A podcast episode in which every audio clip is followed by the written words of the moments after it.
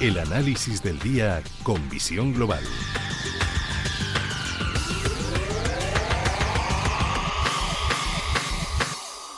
Y cuando pasan casi 12 minutos de las 9 de la noche, una hora menos en la comunidad canaria, saludamos a Ricardo González, es gestor de GPM y autor del libro El Código de Wall Street. Muy buenas noches, Ricardo. Hola, buenas noches, Gema. ¿Cómo comenzamos la semana? Bueno, pues sin grandes cambios, eh, la verdad.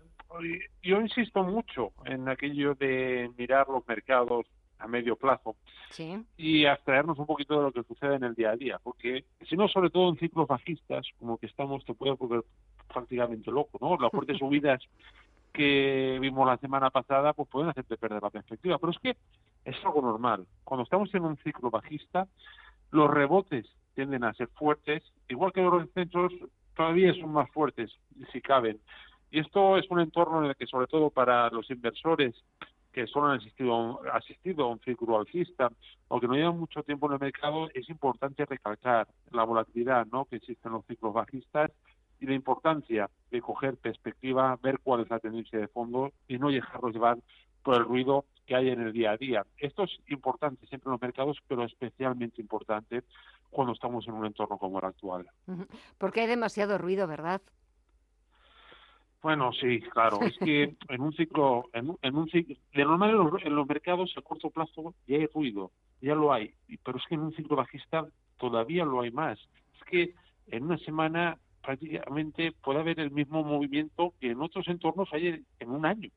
Y esto es así, es, una volatilidad tremenda y que incita a los inversores ¿no? a sobreoperar, a tratar de sacar muy, eh, partido de, esa volatilidad.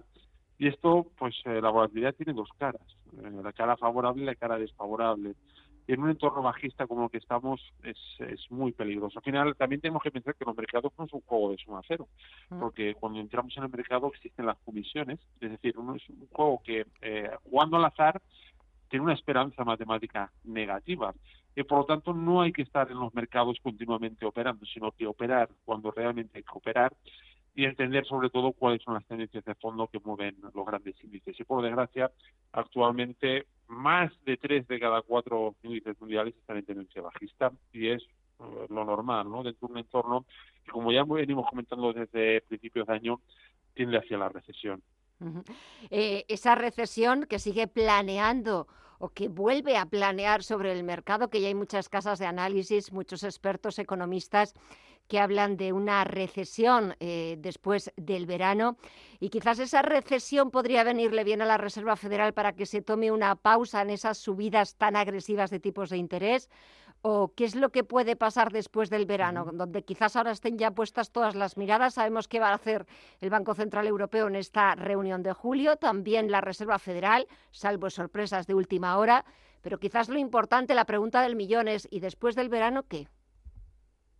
Bueno, eh, cada vez efectivamente son más las voces que hablan de, la recesión. Eh, de hecho, Adeguindos hace eh, en mayo creo que negaba la posibilidad de una recesión y la semana pasada ya vi una entrevista de él en la que decía que no se podía descartar una recesión.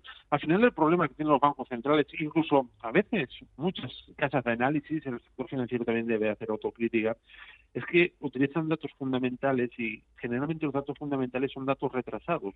Por ejemplo, para el mes que viene vamos a empezar la temporada de resultados del segundo trimestre. Los resultados que veamos del segundo trimestre es algo que ya ha pasado. Vamos con un trimestre de retraso si hacemos caso a esas cifras, ¿no? Por eso la importancia cuando operamos en los mercados de utilizar indicadores adelantados. Eh, la recesión, el mercado ya la descuenta desde el primer trimestre de este, de este ejercicio, 2022.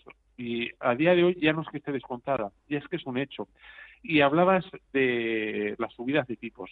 Pues mira, para controlar la inflación, que es el principal problema que tenemos ahora mismo, hay que ser tajantes con la inflación y subir los tipos de interés hasta que esa inflación esté atajada. De hecho, ahora mismo mm, los bonos americanos a dos años, que suele ser un indicador bastante fiable sobre dónde tendrían que estar los tipos de interés para controlar la inflación en un momento dado, están en el entorno del 3%.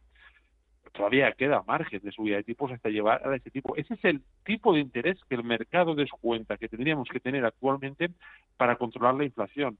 Estamos todavía lejos de ello. Es decir, la Reserva Federal va todavía por detrás de lo que el mercado estima que sería necesario. Ya no hablemos del Banco Central Europeo. El Banco Central Europeo ya va a años luz de esto. Por eso algo que ya hemos comentado en muchas ocasiones. Eh, la Reserva Federal ya va por detrás de lo que el mercado necesita y el Banco Central Europeo ya va mucho, mucho por detrás. Esto genera un problema. ¿Por qué? Porque problemas y crisis que son inevitables, como la que se nos viene encima, en lugar de atajarla a tiempo, no para que no exista esa crisis, sino para, digamos, eh, tomar el control de esa crisis y establecer desde ese control medidas que pueden estimular un siguiente tramo alcista para la economía, en lugar de esto, pues siempre vamos por detrás. Y sobre esto muchas veces me preguntan, oye, ¿y qué pasos tenemos que seguir de, casa, de cara a este ciclo bajista? Pues miren, lo siguiente que probablemente veamos retroceder van a ser las materias primas. Eh, en todos los ciclos es así. Primero caen los bonos, después caen la bolsa de valores y después caen las materias primas. Y el primer indicador que nos va a, digamos, a adelantar que estamos a las puertas de un nuevo ciclo alcista será una recuperación en el precio de los bonos. Todavía estamos lejos de esto. Para que nos hagamos una idea, de media los ciclos bajistas suelen durar 466 días. Esto nos llevaría al 6 de mayo de 2023 como el fin del actual ciclo bajista. Esto de media. Después se puede alargar o atajar un poco, pero todavía nos quedan meses por delante para esto. Todavía nos quedan meses por delante y para despedir un poquito este mes de junio, que ya estamos, nada, nos quedan cuatro días, este jueves ya es 30 de junio. Un poco si hiciéramos un balance de lo que ha dado de sí este primer semestre 2022 en el que pues eh, no han dejado de pasar cosas, van a seguir pasando cosas y es como si pusiéramos un circo y nos crecen los enanos. Bueno, al final este primer semestre ha confirmado que estamos en un ciclo bajista. Los mercados americanos ya han retrocedido más de un 20% y es un entorno el que hay que tener mucho cuidado, sobre todo en verano. Pensemos que en verano el volumen de negociación se, se reduce. Y en un entorno tan volátil, lo comentamos al inicio de la intervención, los movimientos son dos o tres veces superiores a lo que es la volatilidad habitual del mercado. Si a esto le sumamos una escasa liquidez que suele darse durante el verano, puede que tengamos por delante un verano que puede ser eh, muy volátil en los mercados y no apto para, para todos los inversores. Es algo que debemos de tener en cuenta ¿no? a la hora de dimensionar los riesgos de las carteras de los de los clientes, sobre todo estos meses de verano. A partir especialmente de la segunda quincena de julio, yo prestaría atención a los volúmenes de negociación reducidos y cómo esto puede afectar a la ya de por sí elevada volatilidad que tenemos ahora mismo y que es habitual dentro de un ciclo bajista. La verdad es que todo puede pasar, no tenemos la bola de cristal, nadie la tiene para, para poder ver qué es lo que tenemos por delante, así que lo mejor es ir esperando a ver lo que va sucediendo y, por supuesto, siempre contar con las opiniones de los mejores expertos para que ellos nos vayáis contando eh, cómo lo veis y cuáles son vuestras eh, perspectivas. Ricardo González, gestor de GPM y autor del libro El Código de Wall Street, muchísimas gracias, como siempre, por empezar así las semanas y de fuerte que tengas muy buena semana y hasta la próxima. Un fuerte abrazo y muchísimas gracias. Igualmente, un abrazo. Hasta pronto. Adiós.